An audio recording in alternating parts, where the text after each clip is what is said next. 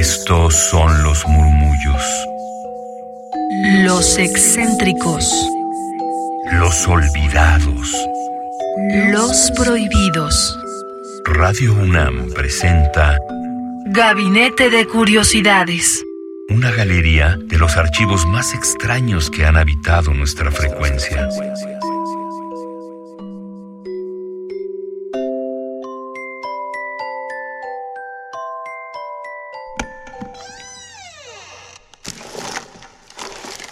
De archivo.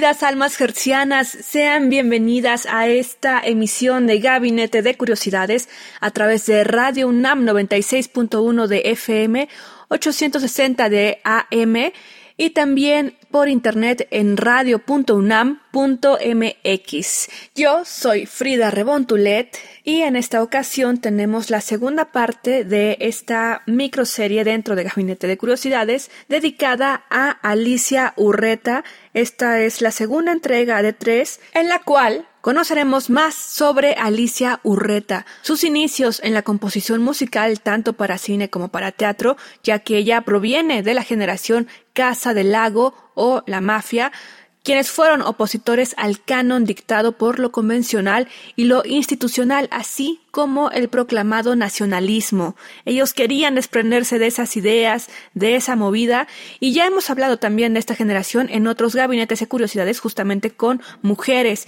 que formaron parte de esta generación, actrices, escritoras, dramaturgas, en fin, hoy con una música, con una compositora. Les invito a seguirnos en Twitter arroba gabinetec-bajo y escuchen la primera parte de esta serie dedicada a Alicia Urreta en nuestro podcast, radiopodcast.unam.mx. En el índice buscan la G de gabinete y ahí encontrarán todos los programas entre ellos la primera parte dedicada a Alicia Urreta. Dicho lo cual, para quienes apenas se suman en esta emisión, daremos otra introducción, recordatorio de quién fue Alicia Urreta, pues una reconocida pianista y compositora de música de concierto mexicana nacida en 1930, así como docente y gestora cultural. Sin embargo, ella fue la pionera en generar una composición electroacústica en México. Claro, ella al tener este trayecto como música, como compositora para teatro, para cine y encontrar en la experimentación sonora un nuevo camino para su ser creativo es que se volcó en estudiar sobre la música concreta, la acústica y así la música electrónica. Aquí en Gabinete de Curiosidades hemos abordado el trabajo de los grandes exponentes internacionales del paisaje sonoro, de la música concreta, de la electroacústica y de las técnicas expandidas. Sin embargo, al voltear a México, vemos que una de las que mejor aprovechó esas conferencias magistrales que llegaban a México así como sus estudios en el extranjero sobre estos campos de la música, fue la maestra Alicia Urreta, pues lejos de copiar técnicas europeas por lo general, sí comenzó con muy buenas bases de esta escuela para hacer sus propios procesos creativos y de preparación de sonidos, los cuales le llevaron a repensar su forma de componer y generar música. Hoy me quiero basar en dos fuentes, la primera en el artículo de la revista Indie Rocks de Karina Cabrera y en la conferencia que dio la investigadora y música Iracema de Andrade para el CENIDIM en el 2021 y que está disponible en YouTube ya que explica a detalle, se los recomiendo esta conferencia, explica aquí la forma en que Alicia con su equipo de colaboradores generaban sonoridades bajo el concepto de la música concreta, usando objetos comunes y propios del espacio donde se encontraban pensando primeramente en su geografía, México, para convertirlos en un instrumento, para hacerlos objetos sónicos. Hemos hablado aquí del concepto de piano preparado, pues bien, ella también planeaba la preparación de sus pianos para que pudieran percutir en la forma en que ella estaba conceptualizando su obra. Por ello, quiero citar aquí el artículo de Karina Cabrera, quien retoma a la compositora Gabriela Maravilla con el comentario, abro cita. Los grandes aportes que han hecho las mujeres en la historia de la música, que no han sido pocos, me sorprenden, ya que desde la Edad Media han habido grandes aportaciones, no solo a la música, sino también a la notación musical, la tecnología, la forma de pensar la composición, la música, y aún así se han ignorado, se siguen ignorando sistemáticamente. Y continúa, es necesario escuchar a Alicia Urreta, leer sus entrevistas, sus cartas, sus diarios. En ese tipo de bibliografía podemos entender sus preocupaciones, cómo estaba pensando su música, las dificultades que encontraba y cómo resolvía cuestiones técnicas, políticas y hasta la misoginia es algo que yo intento hacer, estar todo el tiempo dialogando. Pienso que es una manera de rescatar e integrar los aportes que han realizado estas creadoras, estar en contacto con este tipo de materiales. Cierro cita. Así que, uniéndonos a esta vendetta de mujeres frente al canon, al que gusten, es que quiero que escuchen en voz de la investigadora y música Iracema de Andrade la memoria escrita de Alicia Urreta sobre el tema Las mujeres en la música. En 1975 señalaría lo siguiente, abro cita. La aportación de la mujer en el desarrollo de la música en México ha sido relevante en dos aspectos, en el interpretativo y en el educativo. En el aspecto creativo y de investigación, su participación es notablemente restringida. Por tradición, la investigación y la creación han estado en manos de los hombres y en este último aspecto con mayor acento. Tradicionalmente también la obra creativa femenina ha estado siempre rodeada de pudor. Por lo general se considera que lo que produce la mujer nace de la más aislada intimidad y que debe quedarse ahí. Pero las obras no son creadas para la intimidad, sino para la confrontación con el público. Vemos también que el respeto profesional que llega a conquistar una mujer nunca pesa igual al que pueda tener un hombre y las mujeres somos sensibles a esa falta de peso dentro de la cultura. Cierro cita. Están en Gabinete de Curiosidades. Yo soy Frida Rebontulet y les invito a que nos escuchen en podcast a través de radiopodcast.unam.mx. Ahí buscan en el índice la G de Gabinete de Curiosidades y tendrán acceso a estos seis años de programas que hemos tenido a través de Radio UNAM 96.1 de FM y 860 de amplitud modulada. Hoy con la segunda parte de esta miniserie dentro de este programa dedicada a la compositora música, docente, investigadora, divulgadora y gestora cultural Alicia Urreta. Al inicio del programa escucharon la suite gástrica de Alicia Urreta, el primer movimiento, interpretado por Llorens Balzac. Alicia Urreta trabajó como compositora y coordinadora musical para diversos largometrajes que fueron premiados, por ejemplo, el premio del segundo concurso de cine experimental de largometraje de 1967 con la puesta El ídolo de los orígenes y Las dos Helenas de 1965 bajo la dirección de José Luis Ibáñez. Escuchemos en voz de Iracema de Andrade para la conferencia que dio en el Cenedim del INBA otro escrito de Alicia Urreta sobre su incursión en la música. Abrusita. El ser compositora se lo debo a otro encuentro con un hombre de teatro muy importante, José Luis Ibáñez. No sé de dónde nació en él la ocurrencia de que yo escribiera música, pero qué bueno que surgió. Cuando me hizo esta solicitud pensé que estaría delirante o loco o que algo había pasado. Yo en mi vida había escrito una nota. No estaba dentro de mis perspectivas inventar nada. Este hecho abrió perspectivas que probablemente yo no me había planteado. Cierro cita.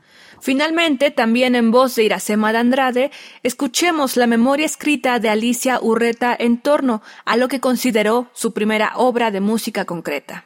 Abro cita. Hice también una música que fue mi primera obra electrónica, o más bien concreta. La hice para una obra clásica del teatro no, una obra muy rara, yo nunca la entendí. No entendí su profundidad. Era como si me hablara en español, pero un español que yo no hablo. Nunca la entendí, pero sí me sugirió muchas cosas.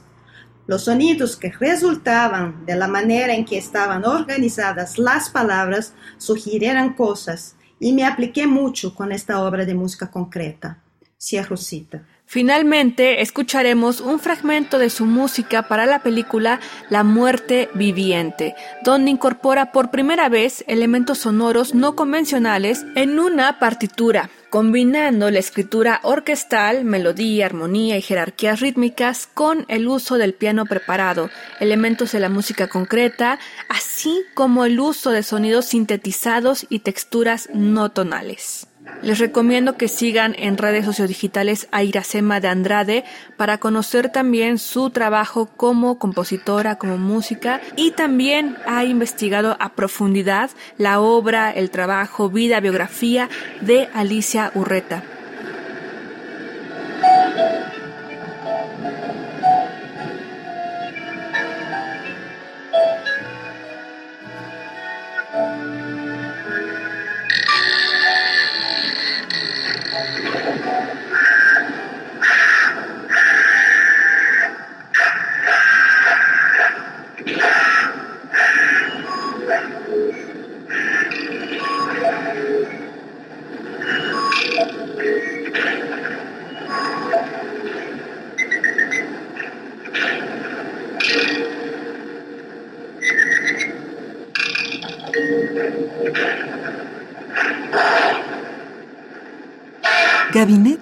Curiosidades. Somos coleccionistas de sonidos.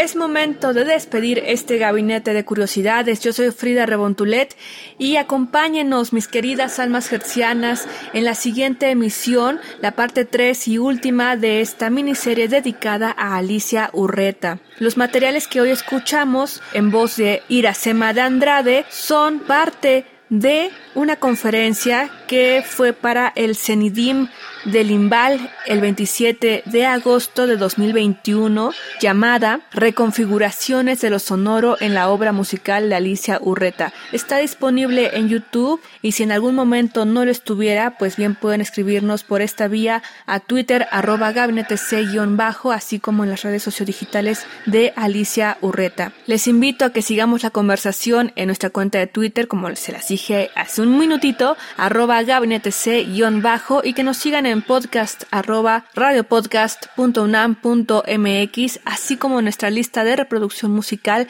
en Spotify. Busquen la cuenta de Radio UNAM y ahí encontrarán la lista de gabinete de curiosidades de varios años, pero particularmente de este 2021, para conocer la música de la que hemos hablado y abordado en este espacio. Recuerden que no siempre es solamente música, sino también otras sonoridades y cuestiones estéticas, artísticas, que nos parecen dignas de este gabinete de curiosidades para ir haciendo este archivo de memoria, memoria sonora, memoria histórica. Radio UNAM presentó Gabinete de Curiosidades. Refugio de experimentación, memoria y diversidad sonora. Dispara tu curiosidad en la próxima emisión.